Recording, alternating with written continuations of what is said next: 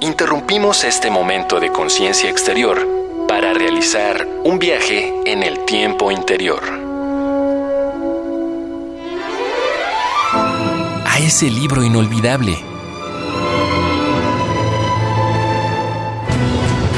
A los días en que paseabas por el campus.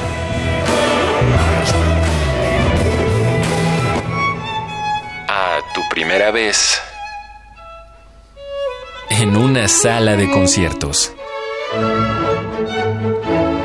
Cada pieza musical suena a un momento inolvidable. Escuchar es volver a vivir. Radio UNAM presenta Primera temporada 2019 de la Orquesta Filarmónica de la UNAM, desde la Sala Nezahualcóyotl del Centro Cultural Universitario.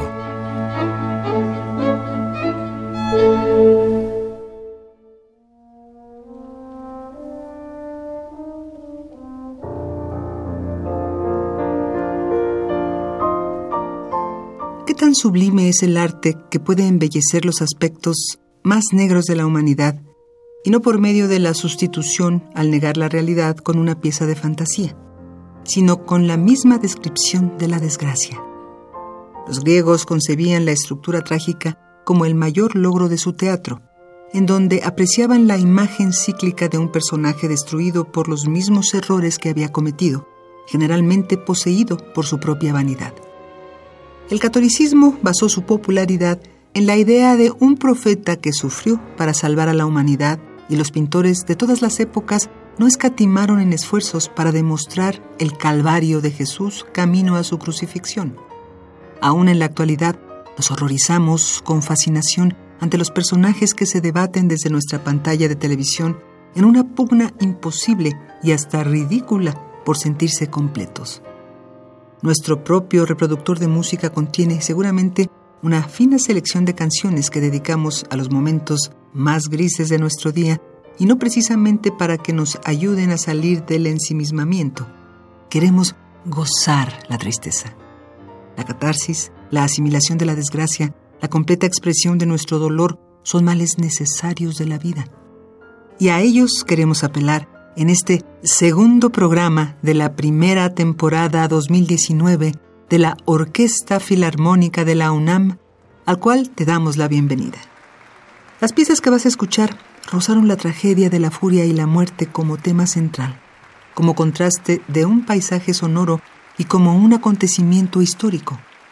Desde la humilde trinchera que es una sala de conciertos, esperamos enviar un mensaje claro a los oídos más necios allá afuera, a los que consideran que se puede disponer de la vida y la voluntad de otras personas, a quienes consideran a la muerte una moneda de cambio, un trabajo, a todos los que consideran que esparcir el miedo y la incertidumbre en nuestra vida cotidiana es, de alguna forma, un modo de poder.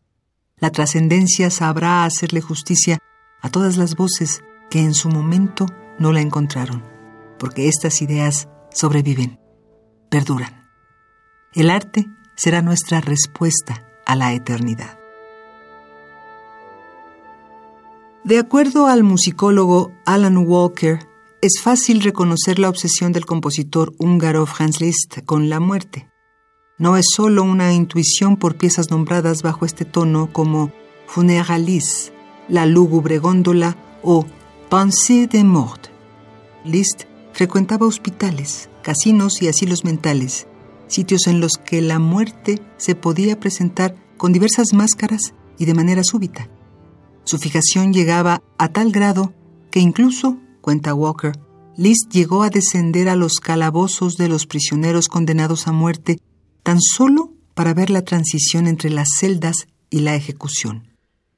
Con esta imagen perpetua en la mente, en la que además incluía los conceptos del paraíso y el infierno, Liszt toma el canto medieval gregoriano que habla del juicio final, el Udis Irae, para componer una paráfrasis que denominó Totentanz, lo cual puede traducirse como la danza de los muertos.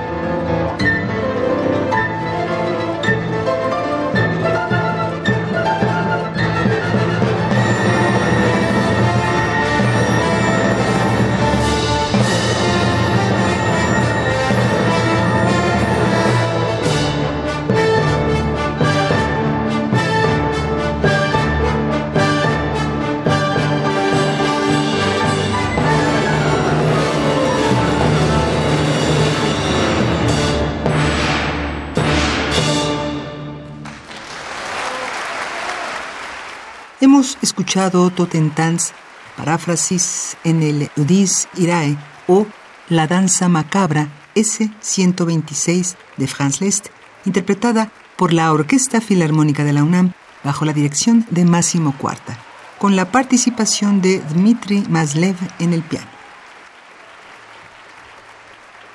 Casi un siglo después de la muerte de Paganini, Sergei Rachmaninov decide jugar con el Capricho para violín número 24 de su predecesor, pues se había dado cuenta que la pieza, aun con la diferencia de época, podía dialogar sin problemas con la estética de la suya.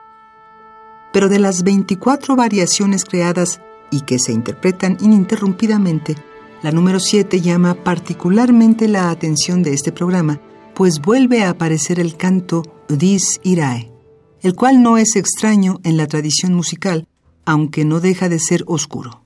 Así como Liszt lo utilizó para su Danza de los Muertos, Berlioz musicalizó el infierno de su Sinfonía Fantástica con él, y Wendy Carlos la retomó en 1980 para componer la banda sonora de la adaptación cinematográfica que Stanley Kubrick dedicó a la novela de Stephen King, pieza que debemos originalmente al fraile italiano Tomás de Celano.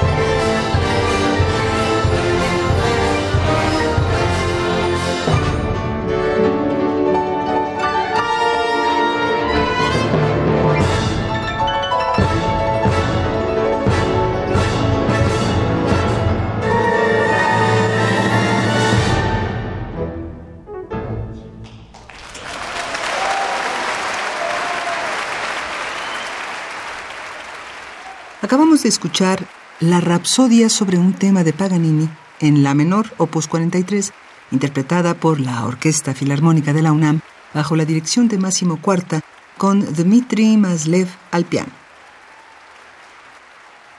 A principios del siglo XX, el compositor inglés Ralph Vaughan Williams germinaba la idea de componer una pieza de concierto que sintetizara la esencia de Londres.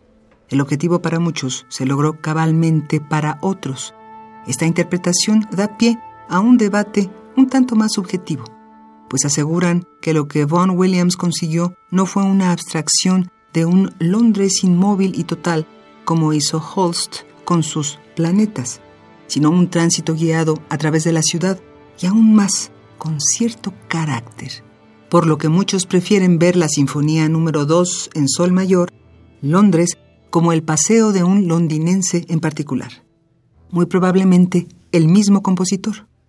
Como nota final de este preámbulo, la pieza se estrenó el 27 de marzo de 1914, casi exactamente cuatro meses antes de iniciarse la Primera Guerra Mundial. Por ello, Vaughan Williams no pudo revisarla y reestrenarla sino hasta 1918.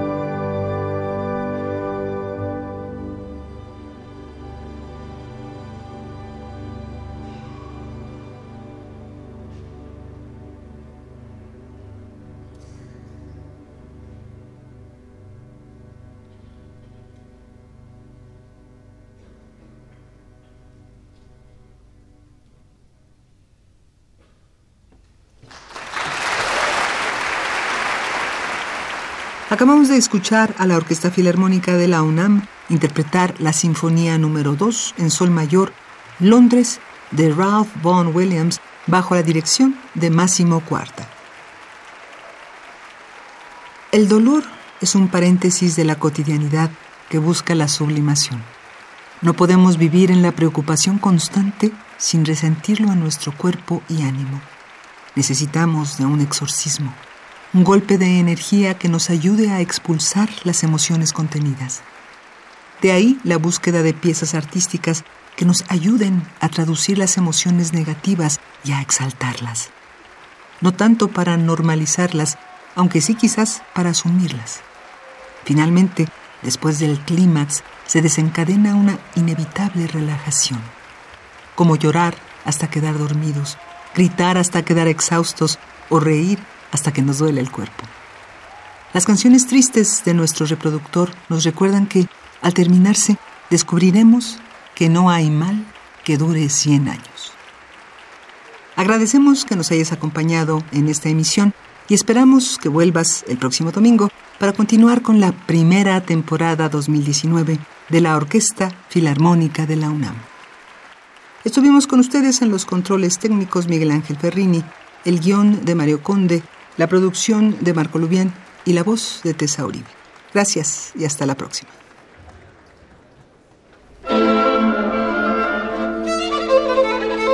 Escuchar es volver a vivir. Porque los recuerdos también se ensayan, se afinan, se entonan y se interpretan. Hasta entonces, tenemos una semana más para construir nuevas memorias. Radio UNAM presentó Primera temporada 2019 de la Orquesta Filarmónica de la UNAM, desde la Sala Nezahualcóyotl del Centro Cultural Universitario.